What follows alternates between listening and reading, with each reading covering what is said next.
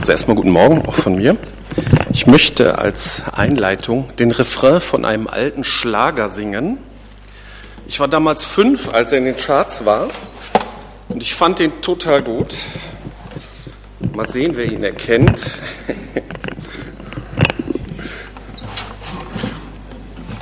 Also ich war fünf. Ne? Schön ist es auf der Welt zu sein, wenn Sonne scheint für groß und klein. Du kannst atmen, du kannst gehen, dich an allem freuen und alles sehen. Schön ist es auf der Welt zu sein, sagt die Biene zu dem Stachelschwein. Du und ich, wir stimmen ein.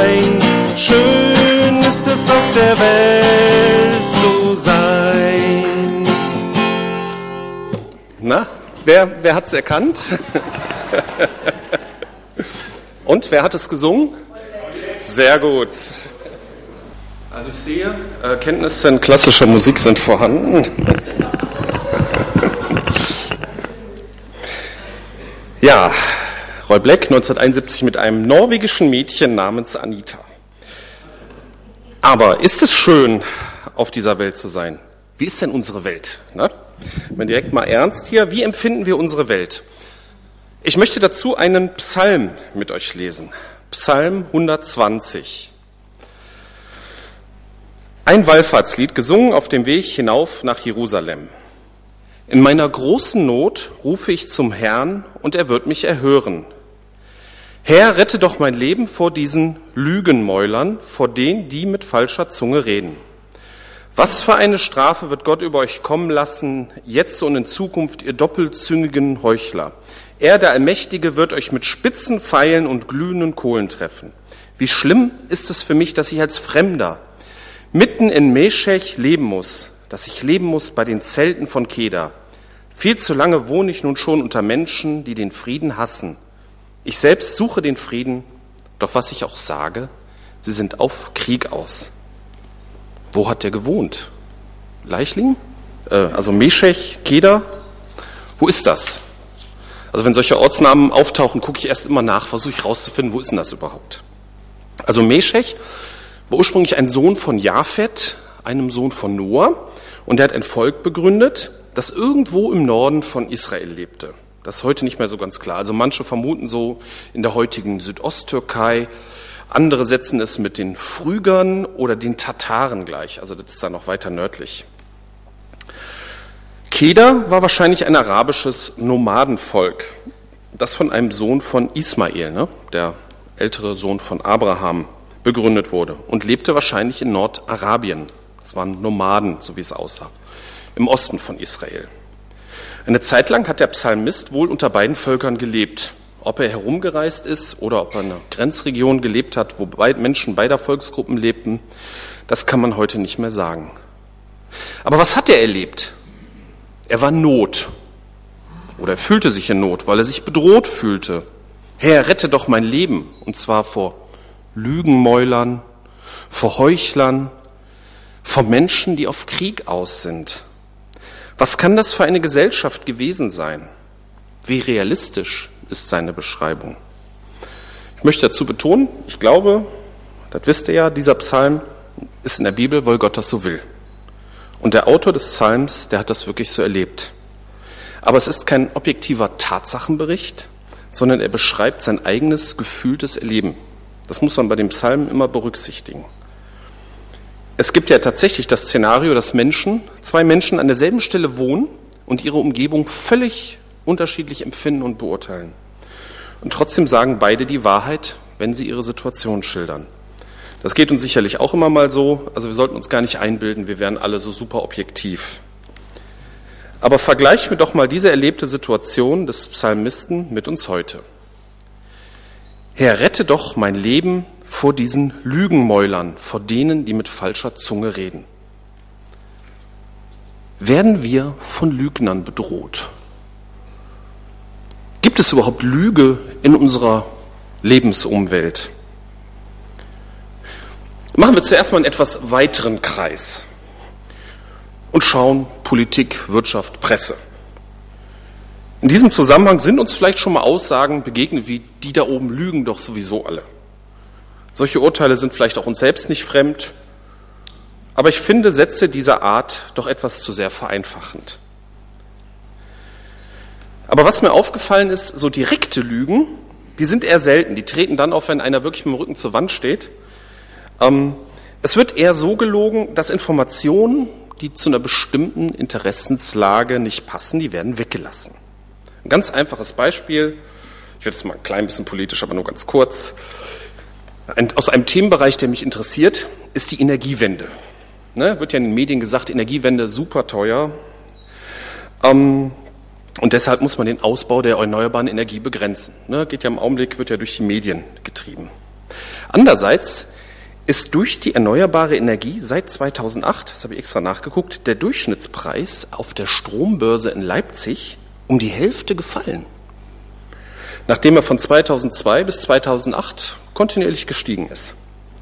Dieser niedrige Preis macht den Anbietern von konventioneller Energie das Geschäft kaputt, insbesondere den vier großen Energiekonzernen, die sich eine Menge Lobbyisten leisten.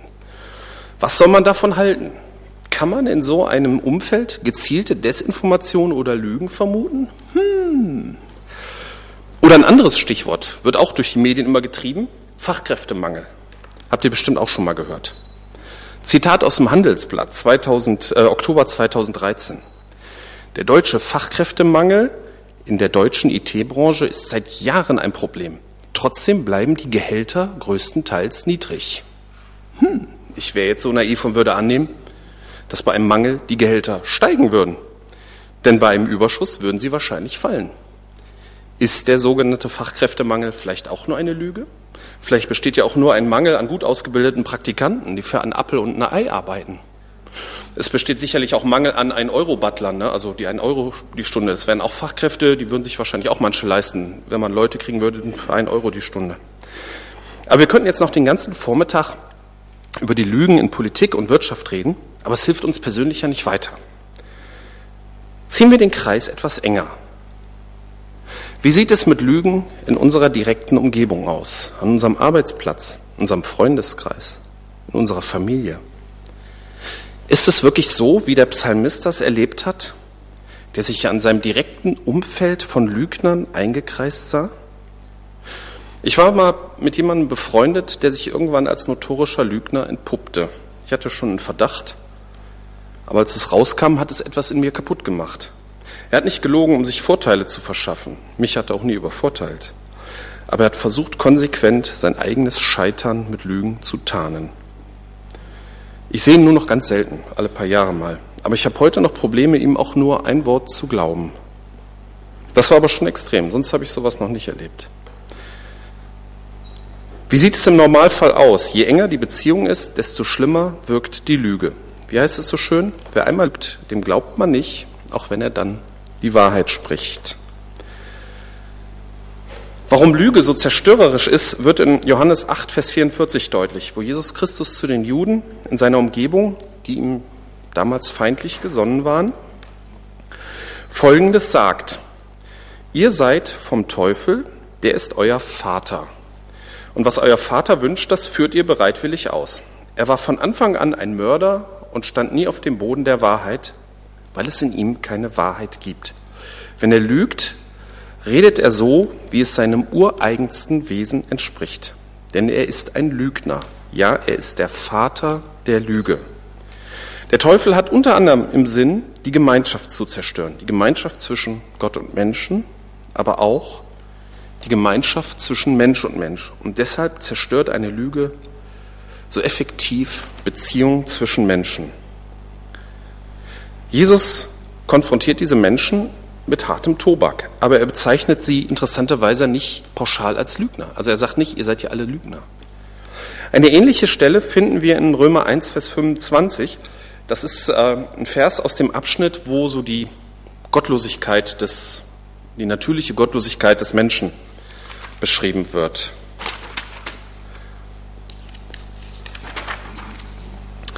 Denn sie vertauschten die Wahrheit, die Gott sie hatte erkennen lassen, mit der Lüge. Sie verehrten das Geschaffene und dienten ihm statt dem Schöpfer, der doch für immer und ewig zu preisen ist. Amen. In diesem ganzen Abschnitt werden wirklich üble Sachen beschrieben. Mord, Streit, Neid, Betrug, Gier, Verleumdung. Und man muss ja nur die Zeitung aufschlagen und schon werden wir mit der Wahrheit dieser Aussagen konfrontiert. Aber wie empfinden wir persönlich unsere Umwelt, unsere Freunde, Nachbarn, Arbeitskollegen? Auch wenn sie nicht an Jesus glauben. Die meisten sind doch nett, oder? Diese zweigeteilte Welt mit der Gemeinde als gelobtem Land und der Welt als Feindesland, zu meinem Alltag passt das nicht. Die meisten Menschen, mit denen ich zu tun habe, da habe ich das Gefühl, die meinen es gut mit mir. Die helfen mir, wenn ich sie um etwas bitte. Die arbeiten mit mir zusammen, wenn es nötig ist. Klar gibt es auch Menschen, mit denen ich nicht so gut klarkomme, aber mit den meisten ist das unproblematisch. Und schwierige Leute, die kann es in einer Gemeinde auch geben. Wie passt das nun zur Diagnose, dass die Menschen üblicherweise der Lüge dienen, so wie es Jesus und auch Paulus beschrieben haben? Ich denke, dass die Lüge tiefer liegt. Jesus sagt in Johannes 14, Vers 6, ich bin der Weg, die Wahrheit und das Leben. Zum Vater kommt man nur durch mich. Der Weg zu Gott geht nur über Jesus Christus und alles andere ist eine Lüge. Und wenn man nicht zu Jesus gehört, dann lebt man letztendlich eine Lüge und dient damit auch dieser Lüge. Diese Eindeutigkeit dieser Aussage klingt vielleicht ein bisschen anmaßend oder also die passt irgendwie nicht in unserer Zeit. Ne? Also wenn ich das jetzt mit meiner Arbeitswelt vergleiche, ich muss ja als, als Entwickler muss ich ja Probleme lösen, muss versuchen, die richtige Lösung zu finden. Und ich muss mir dabei immer bewusst sein, dass eine Lösung, die ich finde, nicht unbedingt das Optimum ist oder die einzige. Es könnte durchaus sein, dass ein Kollege eine bessere Idee hat. Oder es könnte sein, dass meine Lösung irgendwelche Nebenwirkungen hat, die ich jetzt noch nicht sehe. Ich wäre kein guter Softwareentwickler, wenn mir meine Fehlbarkeit bei meiner Arbeit nicht bewusst wäre. Und wenn ich nicht bereit wäre, dauernd dazu zu lernen. Aber bei Jesus, da bin ich mir sicher, weil ich nicht über meinen Intellekt über meinen Verstand Jesus Christus ausgewählt habe, sondern weil ich sein Rufen gespürt habe und mein Leben auf ihn gesetzt habe. Alles ist veränderlich. Traditionen, Lieder, Kirchenbauten, auch die Beurteilung mancher ethischen Fragen. Ne? Vergesst nicht, vor 100 Jahren war es eine Sünde, auf eine Kirmes zu gehen. Würde man heute nicht mehr so sehen. Aber dass man nur durch Jesus Christus zu Gott kommt, das ist ewig und unveränderlich. Was hat das nun für Auswirkungen, dass Menschen nicht an Jesus, sondern an eine Lüge glauben? Das war für mich zu Hause, wie ich an dem Punkt war, eine ganz spannende Frage. Ähm, eine offene Fragerunde, ich meine, das kann man jetzt hier nicht machen, wäre sicherlich sehr spannend. Und zwar so aus dem eigenen Erleben heraus. Ne? Also, wie verhalten sich, wie habt ihr erlebt, dass sich Leute, die nicht an Jesus glauben, anders verhalten als Leute, die an Jesus glauben? Nicht so pauschal, ja, die und so. Das ich sage mal ein Beispiel. Der Satz, mit dem bin ich fertig oder mit dem möchte ich nichts mehr zu tun haben, den habe ich fast nur von Menschen gehört, die nicht zu Jesus gehören. Also die Möglichkeit der Vergebung, auch wenn die zweite Chance schon nicht genutzt wurde, die wird nach meiner persönlichen Erfahrung, das ist jetzt wirklich reine Erfahrungssache, viel häufiger von Menschen, die zu Jesus gehören, in Betracht gezogen, als von den anderen. Vermutlich, weil ein Mensch, der zu Jesus gehört, selber Vergebung erfahren hat. Ihr habt vielleicht andere Erfahrungen gemacht mit den Menschen in eurem Umfeld. Und es muss auch irgendwas anders sein. Wenn nämlich alle Menschen sich gleich verhalten würden, wenn der Unterschied halt nur daran steht, dass sie irgendwas aus der Bibel für wahr halten, und sonst nichts anders wäre, dann wäre Jesus nur ein Papiertiger gewesen. Das muss man sich klar sein. Über eine Sache haben wir im Zusammenhang mit der Lüge noch gar nicht nachgedacht. Ähm, und zwar, lügst du manchmal? Also erzählst bewusst etwas Falsches? Also jetzt nicht, weil man sich vertut. Vielleicht, weil die Wahrheit dich in Bedrängnis bringen würde, weil die Wahrheit Unbequemlichkeit mit sich bringen würde, oder weil die Wahrheit Geld kosten würde? Oder schlimmer? Weil du jemanden übervorteilen willst? Machen wir sowas? Vielleicht belügt man sich auch nur selber. Ganz am Anfang meines Lebens mit Jesus, da war ich mir über vieles nicht klar. Auch in meinem Leben nicht. Und ich habe immer, also hin und wieder gebetet, äh, zu Jesus gebeten, mir zu zeigen, falls ich mich selbst belügen würde. Die Wahrheit über einen selbst, die kann ganz schön schmerzhaft sein. Aber was ist mit dem bewussten Erzählen von Unwahrheiten? Es gibt wohl keinen hier, der noch nie gelogen hat. Ne? Es gibt diesen alten Witz so, man fragt, wer hat noch nie gelogen und wer sich meldet, hat gelogen. Ähm, aber ist ja auch Quatsch. Wenn derjenige wirklich noch nie gelogen hätte und er würde sich dann melden, hätte er nicht. Er ist jetzt zu kompliziert. Aber ich könnte natürlich jetzt sagen, Christen sollen nicht lügen und alle sagen, okay, ab heute lasse ich's. Ähm, ich denke mal, wenn, wenn eine Lüge unsere Eingeweiden wirklich in Unordnung bringt, wenn sie wehtut, dann sind wir als Christen auf einem guten Weg, dass wir immer weniger lügen. Wenn uns dagegen unsere, die eigene Lüge kalt lässt oder wir sie sogar als Strategie in unserer Daseinsbewältigung nutzen, dann sollten wir ganz schnell in uns gehen und umkehren. Aber das kann jeder auch nur selbst beurteilen. Ja, kommen wir zum Psalm zurück. Der Autor des Psalms leidet ja nicht nur unter der Lüge, sondern auch unter dem Streit. Er sagt in Vers 6 und 7, viel zu lange wohne ich schon unter Menschen, die den Frieden hassen. Ich selbst suche den Frieden, doch was ich auch sage, sie sind nur auf Krieg aus. Auch hier stellt sich direkt die Frage, war das jetzt eine besonders schlimme Situation, die der Psalmautor erlebt hat, oder gilt auch für uns? Wohnen wir unter Menschen, die den Frieden hassen? Also ganz spontan würde ich sagen, eher nicht. Wir wohnen eher unter Menschen, die jeder ihr eigenes Ding machen und die sich in ihre Burgen, äh, Wohnungen zurückziehen. Es gibt dann auch Frieden, weil man kaum was miteinander zu tun hat. Aber das ist natürlich auch irgendwie nicht richtig. Warum entsteht überhaupt Streit? Das ist auch eine Frage, da habe ich zu Hause echt länger drüber nachgedacht. Wieso gibt es überhaupt Streit? Sind die Menschen generell streitsüchtig? Ne?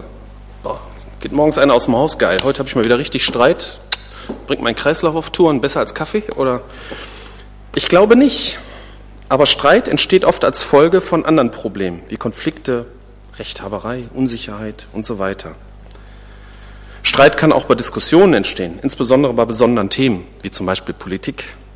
Gerade bei solchen Diskussionen passiert es oft, dass sich Diskussionsteilnehmer schnell ereifern. Also insbesondere bei Politik ist mir das aufgefallen. Einander nicht ausreden lassen und schon ist Streit da. Also ich kenne das gut, weil diesen steigenden Eiferpegel in mir, den spüre ich dann auch, wenn es dann um ja, in solchen Diskussionen geht. Wir hatten einmal in der Jugend, hatten wir wirklich mal einen politischen Abend, das war vor der Wahl, da haben wir echt über Politik nur diskutiert. Machen wir sonst nicht. Aber da war, da ging es dann auch richtig rund so, ne? Also,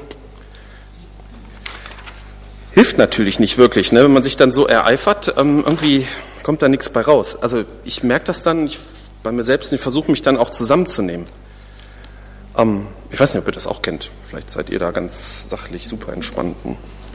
Ne, bei manchen Argumenten in solchen Diskussionen möchte man nicht, sich am liebsten ja die ganze Zeit mit der Hand vor die Stirn schlagen. So, ne? kennt, kennt ihr vielleicht auch. Aber warum ist das so? Wir können die Schuld wieder auf die anderen schieben. Das liegt bestimmt an der Streitkultur der Politiker, wie sie in den Medien gezeigt wird, an dem schlechten Vorbild. Hm? Egal, was der politische Gegner sagt, ist ja sowieso immer dummes Zeug. Ein verstorbener Onkel von mir, der war mal im Stadtrat für die CDU in Berne, glaube ich. Das ist so eine kleine Stadt oben bei Oldenburg. Und da lief es immer nach demselben Modus ab. Schlug die SPD was vor, war die CDU prinzipiell dagegen, egal ob es gut oder schlecht war. Und umgekehrt lief es genauso. Meinem Onkel war es irgendwann zu blöd und er hat hier und da auch mal mit dem politischen Gegner gestimmt. Und da hat er Druck von den Parteifreunden gekriegt. Und dann hat er es irgendwann gelassen. Oder alle Entscheidungen werden immer als super, sicher und richtig verkauft. Man will ja vertrauen. Ne? So bei der Merkel fühle ich mich irgendwie sicher. Ne? Wie sagte einer Jugend, der Mutti-Faktor. Ne? Du warst das, Christian. Ne? Ich habe mir mal vorgestellt, wie das in der Öffentlichkeit ankommen würde, wenn man die Entscheidungsfindung realistisch an die Wähler übermitteln würde. Ne? Nehmen wir mal ein ganz einfaches Beispiel. Gesundheitsreform. Ne? Ist ja ganz einfach. Die erste Partei sagt, unserer Lösung hm, stimmen die meisten Experten zu, allerdings besteht ein Restrisiko, da man diverse Entwicklungen nicht vorausberechnen kann. Im ungünstigsten Fall kann es schlechter als heute werden, aber dieses Restrisiko wird von den meisten Experten mit weniger als 10 Prozent eingestuft. Viel wahrscheinlicher ist es, dass die Kosten weniger stark wachsen als heute. Und die zweite Partei sagt, unsere Lösung wird funktionieren und in jedem Fall den Kostenanstieg bremsen. Vertraut uns. Jetzt könnt ihr euch mal überlegen, wer die Wahrheit sagt und wen ihr wählen würdet. Ob das immer der gleiche ist, ne? Oder ob man das nicht lieber hören möchte, so, ne? Ganz einfach, ne? Gibt blühende Landschaften und so. Politische Diskussionen sind auch oft von mangelndem Hintergrundwissen geprägt. Oft haben wir, gerade wir als Normalbürger, gar keine Ahnung, worüber wir reden. Ne, das muss man auch mal sehen. Vielleicht münden sie auch deshalb oft in einen Streit.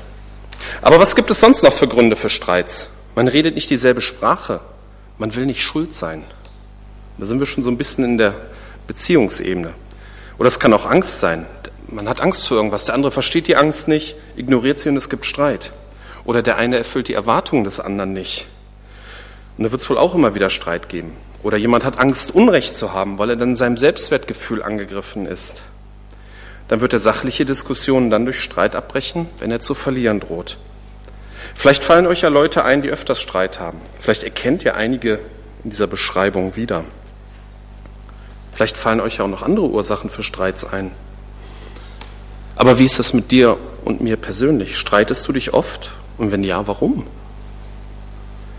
Streits, die so eine tiefe Ursache haben, können sehr zerstörerisch wirken. Und die Ursache muss eigentlich angegangen werden. Ein reines Streitschlichten hilft da eigentlich nicht. Es gibt auch Leute, die sind Streit so gegenüber abgeneigt, dass sie alles tun, um einen Streit zu vermeiden. Also so harmoniesüchtig würde ich das nennen. Das ist natürlich auch falsch. Denn wenn man nicht an die Ursachen geht, knallt es dann doch irgendwann. Ja, und dann gibt es noch den Streit um die Sache. Und da kann man auch eine Menge falsch machen. Und da gibt es ein tolles Beispiel aus der Apostelgeschichte zu. Das möchte ich euch einfach mal vorlesen. Kennt ihr vielleicht schon Apostelgeschichte 17? Finde ich ganz klasse, wie die da mit dem Streit umgehen. Es kamen einige Leute aus Judäa nach Antiochia und forderten die Männer der Gemeinde auf, sich beschneiden zu lassen wie es im Gesetz des Mose vorgeschrieben steht. Wenn ihr euch nicht beschneiden lässt, lehrten sie, könnt ihr nicht gerettet werden. Damit stießen sie aber Paulus und Barnabas auf entschiedenen Widerstand es kam zu einer heftigen Auseinandersetzung. Heftige Auseinandersetzung ist ein Streit, ganz klar. Schließlich wurden Paulus und Barnabas zusammen mit einigen Christen aus Antiochia beauftragt, nach Jerusalem zu reisen und den Ältesten und Aposteln der dortigen Gemeinde diesen Streitfall vorzulegen. Von der Gemeinde in Antiochia feierlich verabschiedet, machten sich Paulus und Barnabas auf den Weg. Sie zogen durch Phönizien und Samarien und erzählten, überall erzählten sie von der Hinwendung der Nichtjuden zu Gott, eine Nachricht, mit denen sie allen Geschwistern große Freude bereiteten. Als sie in Jerusalem ankamen, wurden sie von den Aposteln und den Ältesten und von der ganzen Gemeinde herzlich empfangen und gaben Bericht von dem, was Gott durch sie als seine Mitarbeiter alles getan hatte. Doch einige, die zur Partei der Pharisäer gehörten und zum Glauben an Jesus gekommen waren, standen auf, man muss die Nichtjuden beschneiden und dazu auffordern, das Gesetz des Mose zu befolgen. Daraufhin trafen sich die Apostel und Ältesten, um über diese Sache zu beraten. Nachdem man lange und intensiv miteinander diskutiert hatte, erhob sich Petrus und sagte zu den Versammelten, ja, dann finden Sie eine Lösung. Also, Erster Punkt, es war ein heftiger Streit. Beide Parteien waren vollkommen überzeugt. Es gab keine Lösung, also wurde der Streitfall Experten vorgelegt. Und auf dieser Reise zu den Experten, das finde ich eigentlich am bemerkenswertesten, versucht keine der Parteien, alle möglichen Leute in den Streit mit reinzubeziehen, sondern sie verkünden nur die großen Taten Gottes. Bei uns ist das ja vielleicht manchmal so, dass wir unseren Streit allen möglichen Leuten erzählen, damit wir hören, ja, du hast recht, Ne? Das ist ganz wichtig. Man sollte so einen Streit nur in ganz wenigen Situationen ausweiten. Und sie beraten lange, diskutieren mit den Experten und kommen zu einer Lösung. Ideal ist, wenn man so einen Streit nicht persönlich nimmt, sondern auch akzeptieren kann, wenn man überstimmt wird. Sicherlich gibt es persönliche rote Linien, wo man nicht mehr mitmachen kann, aber die sollten wirklich wohlbegründete Ausnahmen sein. Der Psalmist lebte in einer Atmosphäre des Streits, ja sogar des Kriegs. Wir wissen die Ursache nicht. Man kann sich schon vorstellen, dass er darunter gelitten hat. Vielleicht war es auch nur Hass, weil er von seinem Gott erzählt hat. Das alleine kann auch Unfrieden, Unfrieden erzeugen, notwendigen Unfrieden, damit andere ins Nachdenken kommen. Ja, was kommt in dem Psalm noch vor? In Vers 3 und 4 was für eine Strafe wird Gott über euch kommen lassen, jetzt und in Zukunft, ihr doppelzüngigen Heuchler? Er, der Allmächtige, wird euch mit spitzen Pfeilen und glühenden Kohlen treffen. Manchmal ist uns vielleicht genauso zumute, je nachdem, mit wem wir welche Probleme haben. Aber wir können aus diesem Psalm lernen, dass Strafe alleine Gottes Sache ist. Es gibt da auch einen schönen Abschnitt in Römer 12, Vers 17 und 21, 17 bis 21. Vergeltet niemand Böses mit Bösem, bemüht euch um ein vorbildliches Verhalten gegenüber jedermann. Wenn es möglich ist und soweit es an euch liegt, lebt mit allen Menschen in Frieden. Recht euch nicht selbst, liebe Freunde, sondern überlasst die Rache dem Zorn Gottes. Denn es heißt in der Schrift, das Unrecht zu rächen ist meine Sache, sagt der Herr. Ich werde Vergeltung üben. Mehr noch, wenn dein Feind hungrig ist, gib ihm zu essen. Wenn er Durst hat, gib ihm zu trinken. Ein solches Verhalten wird ihn zutiefst beschämen. Oder wie es so schön in anderen Übersetzungen heißt, wird glühende Kohlen auf seinem Haupt sammeln. Lass dich nicht vom Bösen besiegen, sondern besiege das Böse mit Gutem. Das scheint mir die beste Strategie im Umgang mit Lüge und Streit zu sein. Aber es entbindet uns natürlich nicht, uns selbst zu hinterfragen, wo wir Lüge und Streit in unsere Umgebung hineintragen und wo wir uns ändern müssen. Ich komme zum Schluss. Uns begegnen Lügen, aber das Hauptproblem ist, dass die meisten Menschen der Lüge glauben, dass Jesus Christus nicht der einzige Weg zu Gott ist. Und das hat tatsächlich Auswirkungen auf Werte und auch auf Verhaltensweisen von Menschen. Wie ehrlich sind wir vor Gott und uns selbst? Was ist mit unseren persönlichen Lügen und Lebenslügen? Streit kann tiefere Ursachen haben, Unsicherheit, Rechthaberei, enttäuschte Erwartung, geringes Selbstwertgefühl oder mangelndes Wissen. Hier muss man an die Ursachen ran. Streitschlichtung alleine reicht nicht. Auch Diskussionen um die Sache können zum Streit führen. Hier muss man halt eine sachliche Strategie zur Entscheidungsfindung suchen. Und hinterfragen wir uns selbst, wie oft erzeugen wir selbst einen Streit? Die Strafe für Lüge und Streit ist alleine Gottes Sache. Lass dich nicht vom Bösen besiegen, sondern besiege das Böse mit Gutem.